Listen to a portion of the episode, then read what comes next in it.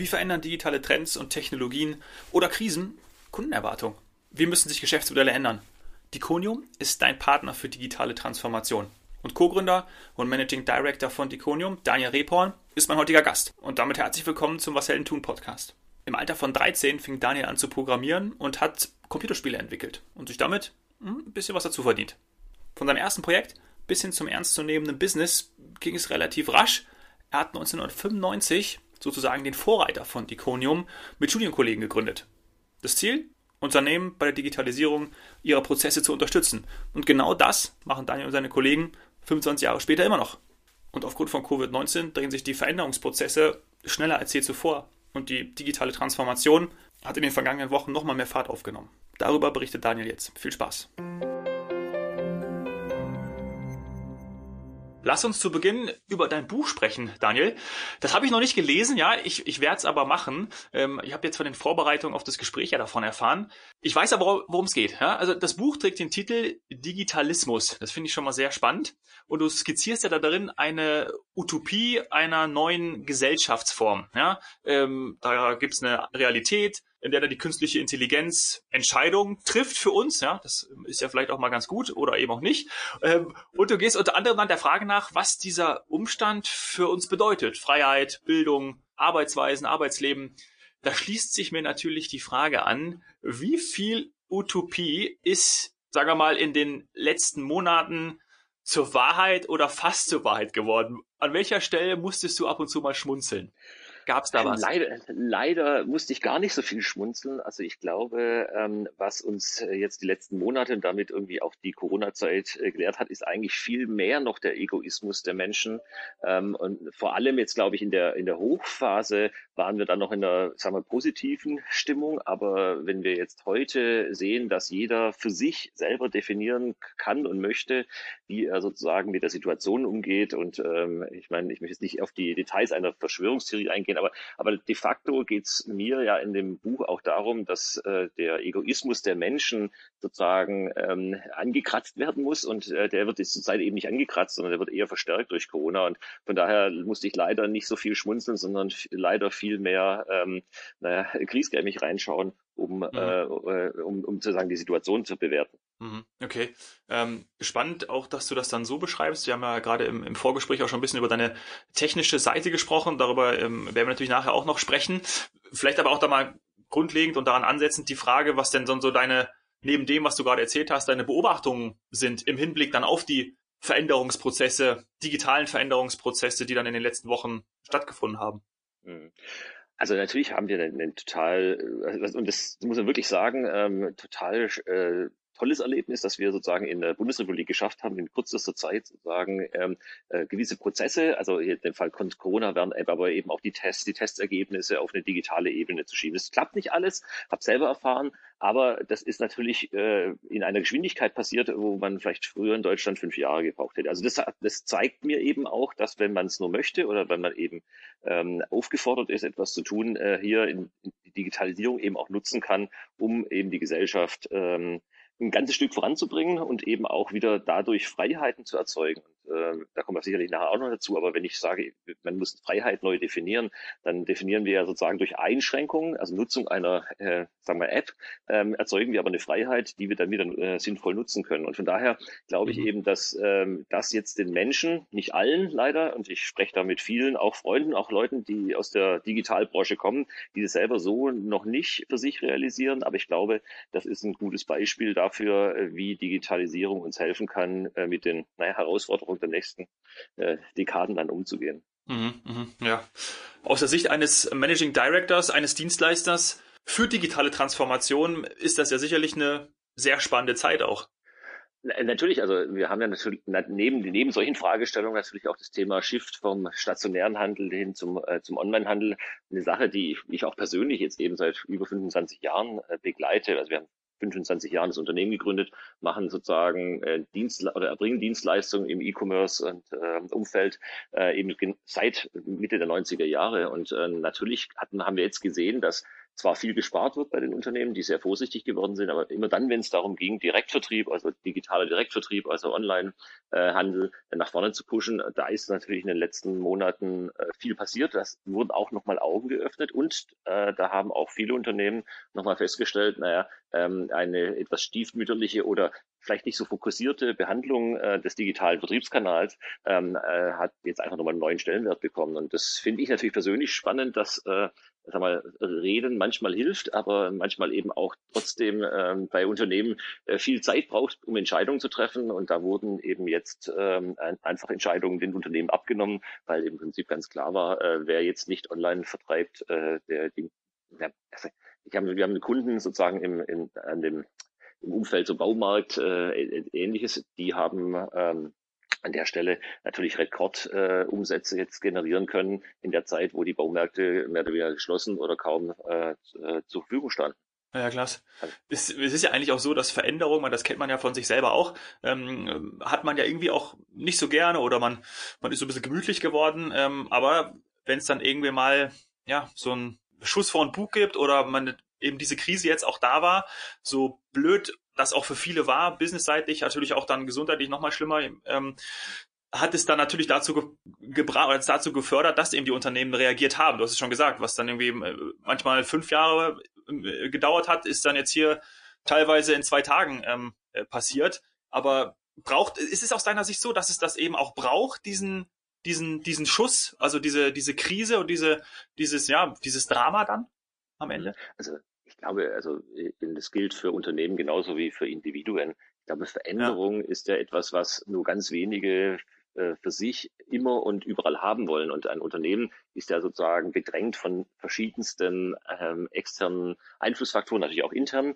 Ähm, und, ähm, und eigentlich bewegen sich ja Unternehmen ganz oft nur durch diese externen Einflussfaktoren, also äh, sag mal die Geschwind oder andersrum die Geschwindigkeit für, sag mal, äh, durch selbst entschiedene Veränderungen ähm, ist ja viel viel langsamer. Und das ist war natürlich eine super krasse extrinsische oder externe ähm, äh, Beeinflussung durch eben die Corona-Krise und ähm, ich glaube, das hat natürlich maßgeblich dazu beigetragen. Das gilt ja eben auch für Unternehmen genauso, auch hier an der Stelle für, für Individuen. Also, stell, hast du dir vorstellen können, im Januar diesen Jahres mit einer Gesichtsmaske rumzulaufen draußen? Nee. Ich, nee, nee. ich glaube, wir haben uns alle vorgestellt, naja, also, also wer rumgelaufen war, waren die Asiaten schon im Januar diesen Jahres. Ich habe es ja. beobachtet. Ich war selber noch in Indien im, im Januar. Ähm, an Flughäfen waren es dann die eben sozusagen die Chinesen oder ähm, Menschen aus Ostasien, äh, und wir haben sie alle belächelt angeguckt oder angeguckt, wie, äh, als ob sie vom Mond kommen. Äh, heute laufen wir alle selber so rum und das ist kaum ein Jahr, ein halbes Jahr her.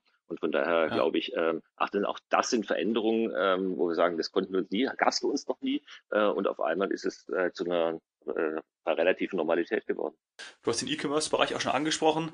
Was war so für eure Kunden die größten Herausforderungen oder vielleicht auch erstmal, wie war der Umgang oder wie hat sich der Umgang auch verändert ähm, von, zu, von euch zu, den, zu euren Kunden? Also gab es da irgendwie auch, ähm, sind dann Kunden auch zum Beispiel nervös geworden und gesagt, hey, wir müssen jetzt hier was machen und das bedeutet ja dann auch für euch, dass ihr dann auch entsprechend ähm, schneller handeln musstet und sofort beraten und reagieren musstet. Also gab es da dann auch irgendwie, nennen wir es mal Aktionismus, aber im positiven Sinne, weil jetzt eben was passieren musste? Also ganz klar, ganz klar. Ähm, äh, es war eben so an der Stelle, dass also einige Kunden gesagt haben, naja, wir haben einen sag mal, Live-Termin für unseren Online, für den neuen Online-Shop in drei Monaten. Und dann kam relativ klar Ansage, in drei Monate, ähm, das ist viel zu lange. Wie, äh, was können wir tun? Ja. Ähm, auch gemeinsam tun, um äh, in vier oder sechs Wochen an den Start zu gehen. Da wurde natürlich sicherlich an der, auf der einen, an der einen oder anderen Stelle auf Perfektionismus oder eben die eine oder andere Funktion äh, verzichtet. Aber an der Stelle ging es ja wirklich darum, also wenn der, wenn der gesamte Vertriebskanal stationärer Handel mal als Beispiel äh, wegbricht ähm, und damit sozusagen ähm, der Umsatz sozusagen von 100 Prozent auf 10 Prozent zurückgeht, ähm, dann ist natürlich äh, ein, ein Vertriebskanal digital äh, die einzige Alternative. Und da geht es dann wirklich eher um Tage als äh, um Wochen, ähm, äh, um sozusagen hier verbesserte oder überhaupt mal Systeme. Wir hatten interessanterweise eben Kunden, der war gerade äh, dabei, das überhaupt erstmalig in seiner Unternehmensgeschichte im, im B2C-Umfeld zu starten. Und äh, die haben mhm. natürlich gesagt, also wir müssen jetzt sofort Gas geben ähm, und, und eben sozusagen so schnell wie möglich an den Start gehen. Mhm. Klar, da hängt ja auch extrem viel dran und da kann man es ja auch teilweise mit der Existenzangst äh, zu tun bekommen. Das äh, mhm. kennt man ja auch, kennt ja jeder äh, aus seinem Umfeld auch wahrscheinlich. Ja, absolut. Also noch spannender ist vielleicht, also vielleicht für, den, für, das deutsche Publikum nicht so spannend, aber mal zu hören. Ich meine, wir haben ja auch eine relativ große Einheit in Indien, die auch viel für indische Handelsunternehmen, also auch äh, auch im, mhm. sozusagen im Supermarktumfeld äh, tätig ist.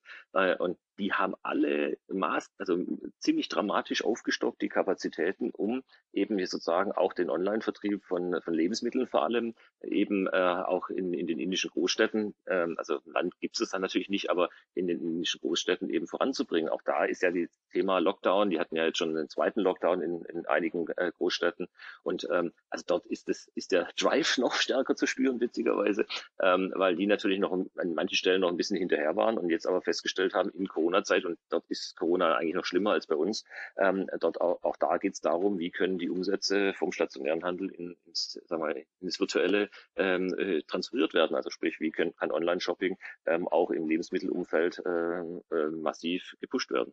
Wirken da die kulturellen Unterschiede anders als jetzt bei uns? Oder wie kommen die zum Tragen? Hast du das auch irgendwie miterlebt? Also, äh, weil es wird das zum Beispiel da anders umgesetzt als jetzt zum Beispiel in Deutschland oder in Europa?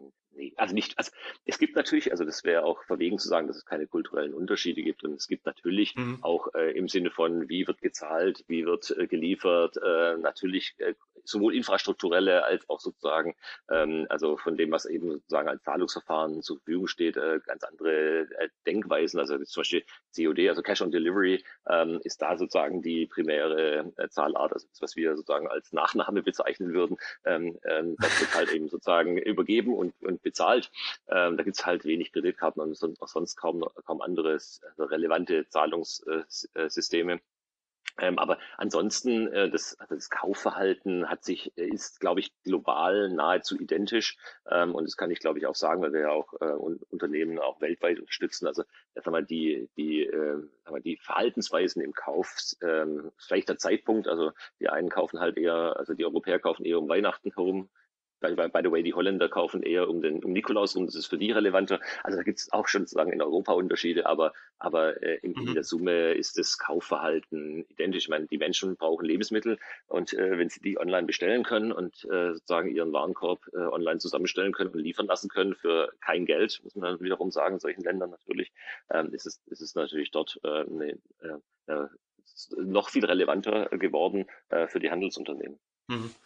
Ist es für dich eigentlich so, dass, ähm, meine, du bist ja auch ein, ein Pionier auf dem Gebiet, was du machst, ähm, wenn wir jetzt diesen Shift haben und neue Arbeitsplätze, ja, oder, oder, oder Arbeitsplätze wegfallen und dadurch zum Beispiel mehr, ähm, gehen wir mal, bleiben wir bei der Lebensmittelindustrie, Lebensmittelbranche, mehr online bestellt wird und dann auch mehr ausgeliefert werden muss. Das kennt ja jeder auch, äh, wenn ich hier in München während dem Lockdown aus dem Fenster geschaut habe, dann habe ich eigentlich nur noch ähm, von Deliveroo Hero und äh, äh, und weiß weiß ich, habe ich da unten die die Fahrräder, die Elektrofahrräder hin und her flitzen sehen. Das waren die einzigen, die irgendwie auf der Straße waren.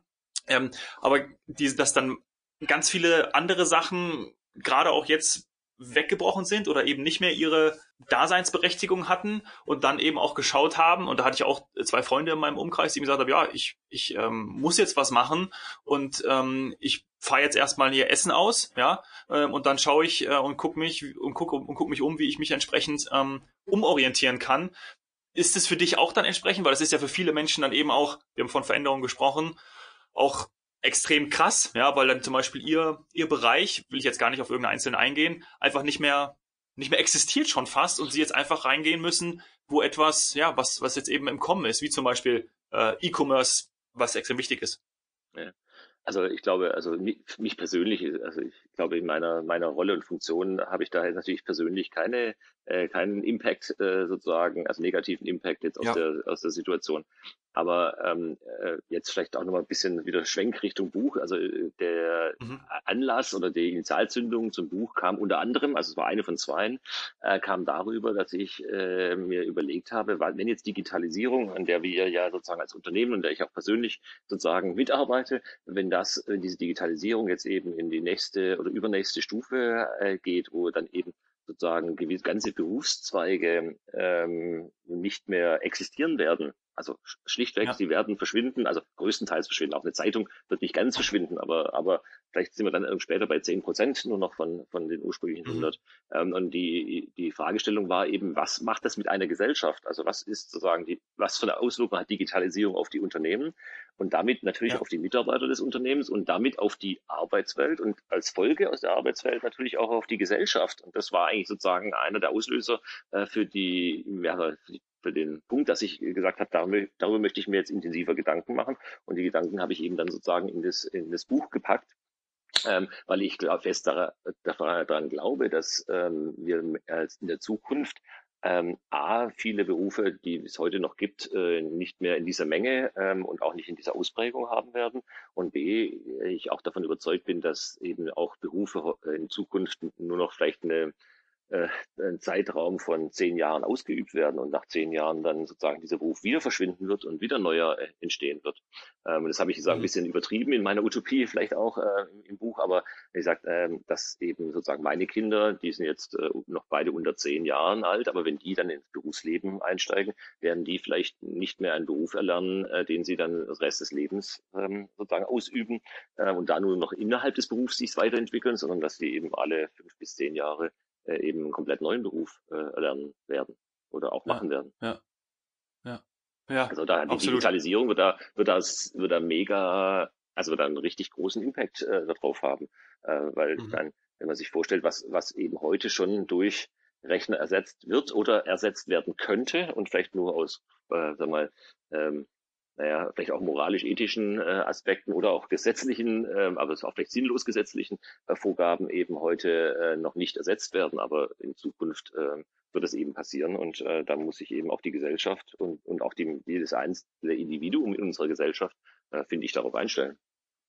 Ja, und vor allen Dingen sowohl die Individuen als auch dann natürlich ähm, damit verbunden die Unternehmen, weil wenn ich mal auf dann die Geschäftsmodelle schaue, die dann vielleicht über Jahre sich bewährt haben, so wie man das ja heutzutage sagt, auch wenn man zurückblickt, dann muss sich das ja auch extrem flexibel zeigen alles. Und das muss ja auch alles erstmal entsprechend in die in Strukturen gegossen werden, beziehungsweise auch in, Infrastrukturen hm. haben und besitzen, die das ja auch erlauben. Ne? Das muss ja auch erstmal funktionieren. Genau. Also ich glaube, das ist in der Tat ein Wandel auf, auf mindestens den drei Ebenen, Individuum, Unternehmen und, und auch in der Summe der Gesellschaft.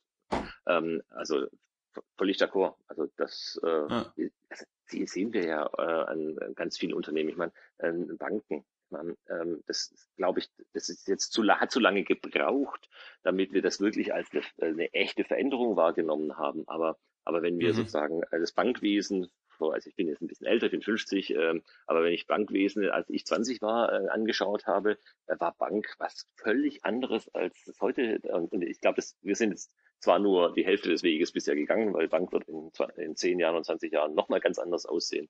Aber, ähm, mhm. aber da ist schon super viel passiert. Wir haben es noch nicht gemerkt, weil es eben 30 Jahre gebraucht hat, aber die nächsten, glaube ich, die nächsten 50 Prozent werden in den nächsten 10 Jahren passieren. Da werden wir es eben sehr viel schneller merken. Ja. Schön, dass du das Alter ansprichst, weil ich habe mich ähm, ja ein bisschen über dich erkundigt. Und ähm, es ist ja schön, dass du, äh, als du jung warst oder mit 13 Jahren schon angefangen hast äh, zu programmieren, ja, und dir selbst die eigenen äh, Computerspiele ähm, äh, gebaut hast sozusagen und damit auch auf dem Schulhof dein Taschengeld aufgebessert hast. Stimmt das? Ist das richtig?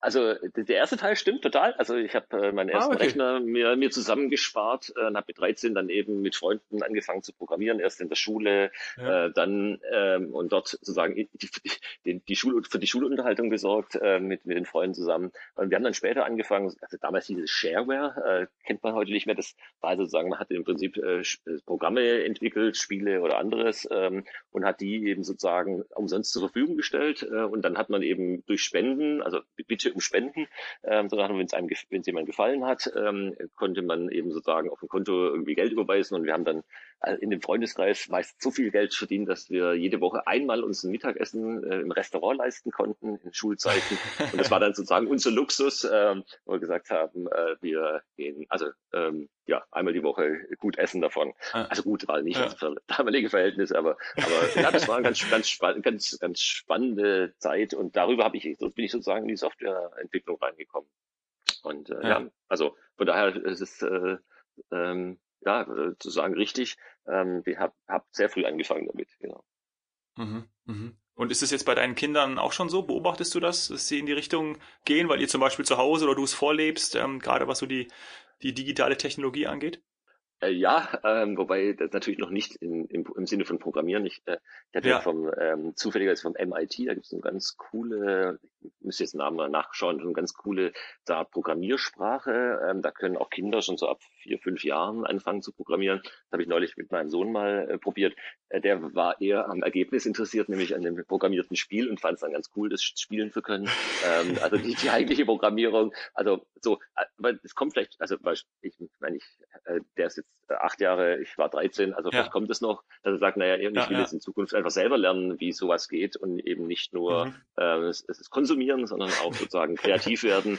Und ich finde ja, Programmieren eine mit einer der kreativ, also ähm, kann man sagen ganz wenige, aber ich finde, Programmieren ist auch eine sehr kreative äh, Arbeit, also fast manchmal fast künstlerische Arbeit und ähm, von daher, vielleicht, vielleicht hat er auch noch irgendwann Lust, äh, in ein paar Jahren das dann selber zu machen. Vielleicht hast, vielleicht hast du es vererbt. Das kann ja auch äh, ja, dein, ja, dein genau. Interesse vielleicht, vielleicht, vielleicht sogar an meine Tochter, wäre wär ja auch äh, schön. Ja. Ähm, genau. Ja. Also, total, also vielleicht, total. Äh, vielleicht hat die ja, vielleicht wird die ja die äh, Chefprogrammiererin von, keine Ahnung, von dem nächsten großen Startup Unicorn in Deutschland. Ja. Wer weiß. Und du hast gerade, du hast vorhin ja auch schon erwähnt, äh, vor 25 Jahren ungefähr, also dann auch noch während mit, mit Studienkollegen, dann sozusagen ähm, das heutige Diconium gegründet, oder? Ging auch relativ schnell. Genau. Ja, ich hätte noch davor, ja. ein, paar, ein paar Jahre davor, mit ein paar anderen Studienkollegen eine erste Firma gegründet, die jetzt nicht so erfolgreich war, aber das, nicht erfolgreich heißt ja auch, man lernt äh, viel daraus. Und dann mhm. habe ich eben, wie gesagt, mit, mit 25 eben sozusagen gegen Ende des Studiums ähm, habe ich äh, mit einem anderen Freund zusammen, ähm, und wir sind heute noch befreundet nach 25 Jahren, ähm, haben wir, haben wir die Diconium gegründet ähm, und dann eben jetzt sagen kontinuierlich über die letzten Jahr, ja, zweieinhalb Jahrzehnte dann äh, zusammen aufgebaut. Genau. Mhm. Habt ihr damals dann schon erkannt, dass Unternehmen bei der Digitalisierung, um das jetzt mal ganz grob zu fassen, vielleicht auch bei den Prozessen, die damit zusammenhängen, Unterstützung brauchen? Oder was war, was war so der Anlass, wo ihr gesagt habt, ähm, deswegen machen wir dieses Unternehmen? Mhm. Also in, in der Tat, es war natürlich nicht jetzt exakt das, aber äh, ich lass mich kurz ausholen. Also die Idee war sozusagen mhm. über CD-ROM-Produktion. Das war ja damals, damals, also 95 kam ja gerade so mit den ersten Browsern, äh, Mosaic-Browser, dann über Netscape, Navigator, die ersten Browser dann sozusagen auch nach Deutschland und damit auch das World Wide Web sozusagen nach Deutschland. Aber die Idee, die 94 entstanden ist, war eben sozusagen eher aus, aus, aus anderen digitalen Kanälen, sozusagen noch die, die Offline-Variante über, sagen wir, CD-ROM-Produktion äh, eben Kataloge ähm, zur Verfügung zu stellen. Und, ähm, und dafür braucht man eben auch neben der einer, einer coolen Oberfläche und einer Software darauf eben auch schon Prozesse, wie entstehen Produktdaten, wie entstehen ähm, äh, Textdaten, wie werden die strukturiert, ähm, wie müssen solche Erstellungs- und Produktionsprozesse dahinter aussehen, ähm, eben aber auch wie, wie entstehen dann äh, Bestellprozesse, Orderprozesse ähm, und, und ähnliches. Und als dann das Internet kam, haben wir diese Idee sehr, sehr schnell ähm, auf sozusagen adaptiert auf, auf das Thema Online-Shopping und haben glücklicherweise dann schon wenige Tage, muss man fast sagen, wenige Tage nach äh, Firmengründung ähm, den ersten Auftrag bekommen von unserem auch dann ganz langjährigen Kunden und ähm, für den haben wir dann sozusagen den ersten Online-Shop äh, innerhalb von ein paar Tagen hingestellt ähm, und äh, dann eben online gebracht. Und, äh, und spannenderweise natürlich heute sind die Systeme unendlich mal komplexer, als es damals war. Aber man kann, glaube ich, sagen, äh, das, was wir heute in der, bei der Diconium tun, ist nicht arg viel anders als das, was wir vor 25 Jahren getan haben. Natürlich viel, definitiv äh, viel komplexer, viel anspruchsvoller und auch ähm, natürlich ähm, viel relevanter. Aber mhm. ähm, in der Summe ist es spannend, dass wir äh, trotzdem, dass wir sozusagen immer vorne dran, gefühlt immer vorne dran waren, äh, trotzdem noch äh, spannenderweise das tun, was, äh, das, äh, was wir damals, äh, wie das wir gestartet haben. Ja, das ist hochinteressant, ne? Dass es eigentlich von der von der Vision oder von der Mission her sich dann nicht ändert. Und das ist ja eigentlich dann auch wahrscheinlich die Beständigkeit, was dann das Unternehmen ausmacht und auch den Zweck mhm. des Unternehmens. Schön. Ja.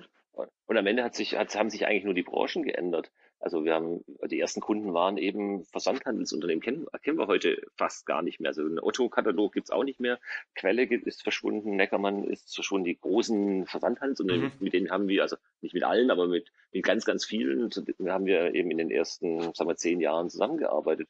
Und irgendwann kamen dann eben sozusagen stationäre Händler dazu, dann kamen eben B2B-Unternehmen oder Markenunternehmen, ähm, Telekommunikationsunternehmen, äh, Banken, Versicherungen und eben bis hin zur Automobilindustrie, in der wir jetzt sozusagen angekommen sind, also auch als Diconium.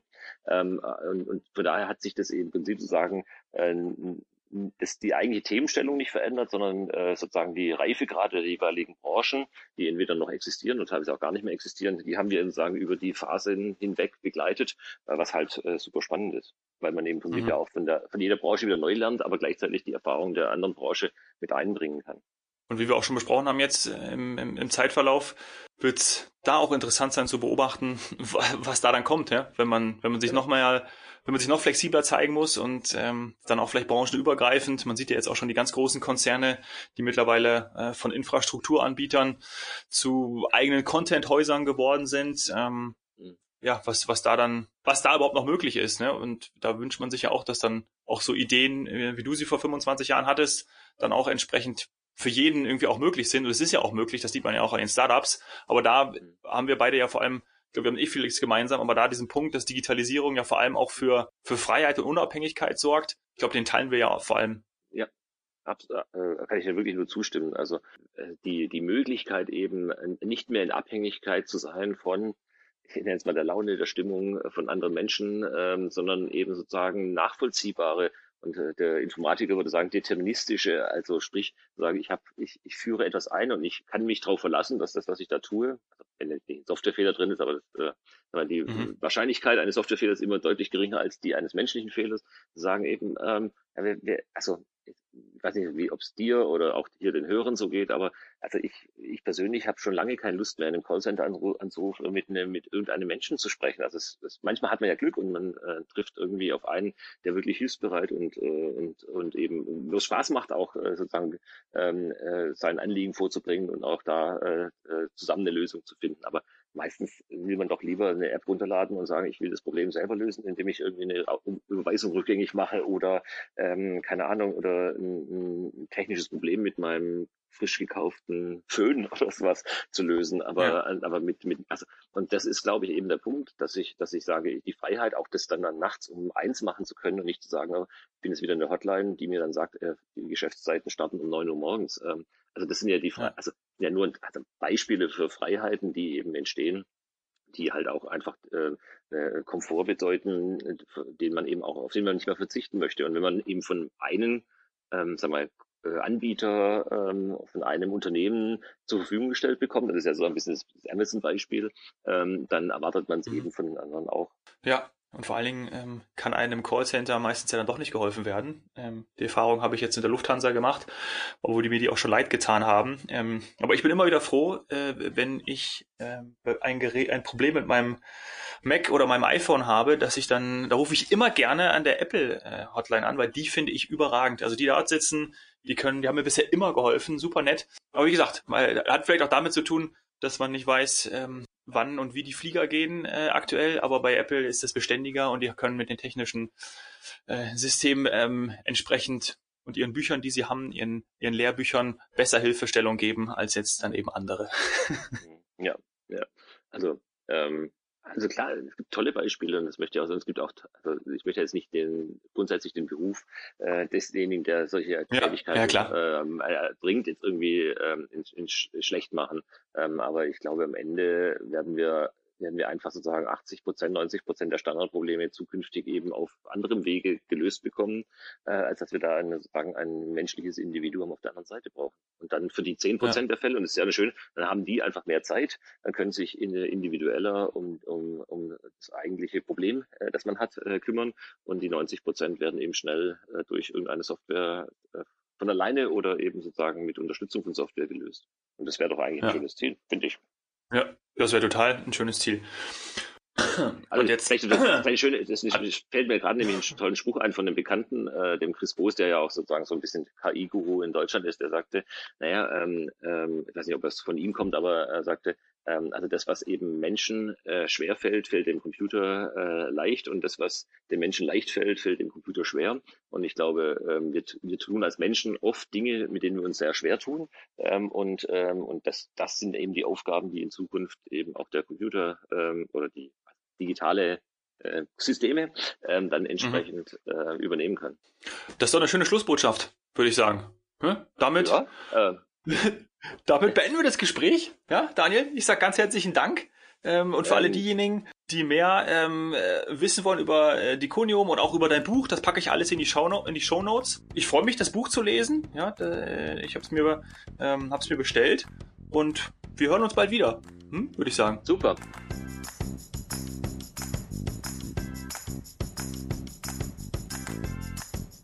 Was ich aus dem Gespräch mit Daniel mitnehme, digitale Veränderungsprozesse können Freiheit ermöglichen. Sowohl persönliche Freiheit als auch Freiheit und Unabhängigkeit für das Business eines Unternehmens.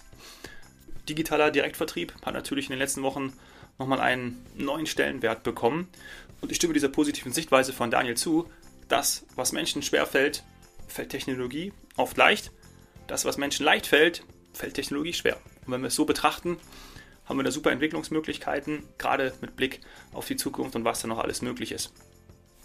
Wenn dir die Folge mit Daniel gefallen hat, würde ich mich über eine 5-Sterne-Bewertung bei iTunes freuen. Und mach mir gerne Vorschläge für Gäste, Freunde, Bekannte aus deinem Umfeld, mit denen ich hier im Podcast über ihr Business sprechen darf. Kontaktiere mich am besten über Instagram, at domhoffmann oder per E-Mail dominik.hoffmann etwasheldentun.de. Danke sehr fürs Zuhören. Cheers, Hero.